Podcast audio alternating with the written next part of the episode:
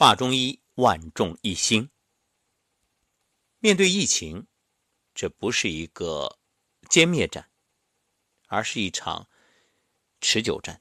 当然，这个持久呢是相对来说，也不会太久。只不过呢，不能有毕其功于一役的想法。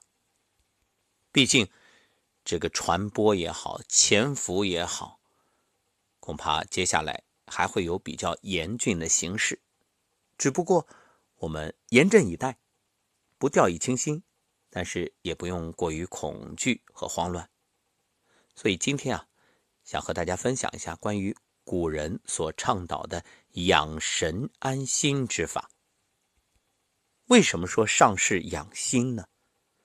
因为心为君主，主神明，这一点大家都很了解。那心神在养生当中所起到的作用至关重要。你看，有多少人？都是心慌意乱，而感觉身体出现各种症状，尤其是因为心不安，导致夜难眠，于是胡思乱想，各种思虑纷至沓来，早晨起床啊，根本没有神清气爽，反而觉着垂头丧气，精疲力尽。关于。精神养生，《素问·上古天真论》有云：“恬淡虚无，真气从之；精神内守，病安从来。”是以志闲而少欲，心安而不惧，行劳而不倦，气从以顺，各从其欲，皆得所愿。故美其实，任其福，乐其俗，高下不相慕，其名故曰朴。是以嗜欲不能劳其目。淫邪不能惑其心，于至贤不孝，不惧于物，故合于道。那这一段当中最核心的思想就是四个字：恬淡虚无。何谓恬淡虚无呢？恬淡是指安静，虚无呢不存杂念。简单来说啊，恬淡虚无就是指思想清净，没有杂念。能做到这一点，才能保持。精气神内守，保证身体健康。再看看现代人，我们且不说这一次疫情，就说平时能做到恬淡虚无的，又有几人呢？想想看，原本这个春节，估计大家都做好了吃喝玩乐的准备，开启逛吃逛吃逛吃的模式。也许有人会说：“对呀，不吃喝玩乐，还过节干嘛？平时已经够累了，就指着这几天放松呢？”问题是，各位，这几天你真的放松吗？恐怕松不下来，反而用各种欲望来填充生活，让假期呀不胜其扰，不堪其苦。等到放完假上班的时候，有感慨。哎呀，这过节过得比上班还累。其实无外乎都是因为欲望。如果不这样玩，会觉着假过得没意思。但是大家想一想，这过节放假真的就只是为了满足欲望吗？再看看现在，虽然我们哪也不去，足不出户。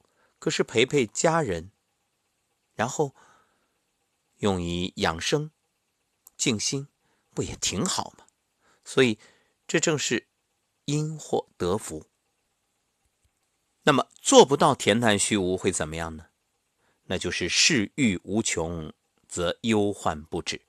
就是你一直贪恋、享受，不断的为欲望去追求，然后。就导致各种忧患，这不只是身体的忧患，还包括你人生的忧患、事业的忧患、情感的忧患等等等等。那就会导致精坏神去，动摇生命的根基。《灵枢·本神》中指出：心触涕思虑，则伤神；脾愁忧而不解，则伤意；肝，悲哀动中则伤魂；肺，喜乐无极则伤魄；肾，盛怒而不止则伤志。《素问·书五过论》中还提到：“报乐报苦，始乐后苦，皆伤精气。”你看，这正是我们常说的“乐极生悲”。为什么很多时候，你的所谓狂欢之后，会觉得特别疲惫，就感觉身体被掏空、透支了呀？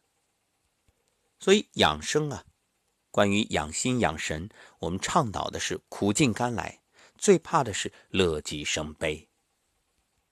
因此，保持恬淡虚无的思想境界，达到精神内守，这是养生防病的重要思想方法之一。这一点在三国时期的思想家竹林七贤之一的嵇康所著的《养生论》中也得到充分肯定。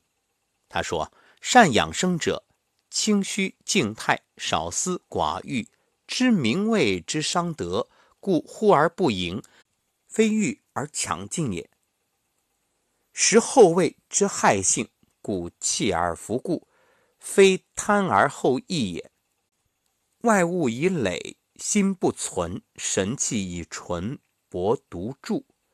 旷然无忧患，既然无思虑，忘欢而后乐足，宜生而后身存。若此以往，庶可与县门比寿，王乔争年。什么意思呢？简单来说啊，就是安贫乐道，什么名啊、利呀，哎，无所谓。因清心寡欲而自得其乐也。在宋代的一本著作《太平御览·养生》中，提出了除六害。若能摄生者，当先除六害。哪六害呢？一曰名利，二曰声色，三曰货财，四曰滋味，五曰虚妄，六曰举。所以叫薄名利、尽声色、连货财、损滋味、平虚妄、除举妒。名利不需要解释了，声色代表一种欲望，这个大家也明白。货财，这当然就是人们对于财物的向往和渴望，也是一种欲。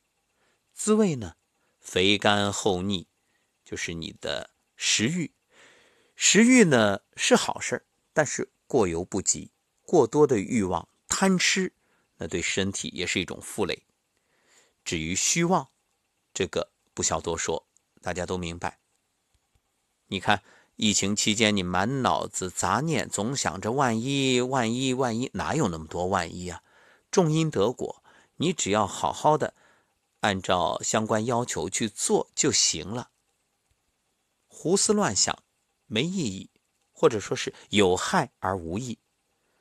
那举妒是什么？举是沮丧，妒是妒忌。那我这样一说，大家就明白了。所以除举妒，就是把那些无谓的沮丧、失落、悲哀、落寞去掉。还有妒忌、恨啊，妒火中烧，烧的是你的脏腑啊。所以生气是拿别人的错误惩罚自己，何必呢？别害红眼病，别人好，我们祝福，并且相信自己也会更好。一个真正幸福的社会，就是能够人人相助，彼此守望。就像大灾大难面前，中国人所体现的这种精神，这正是中华民族最宝贵的精神财富。归根结底，一句话，愿各位。借事修心，借假修真。疫情期间，在家好好练心，让自己难得有机会静下来。四个字，一起达到恬淡虚无。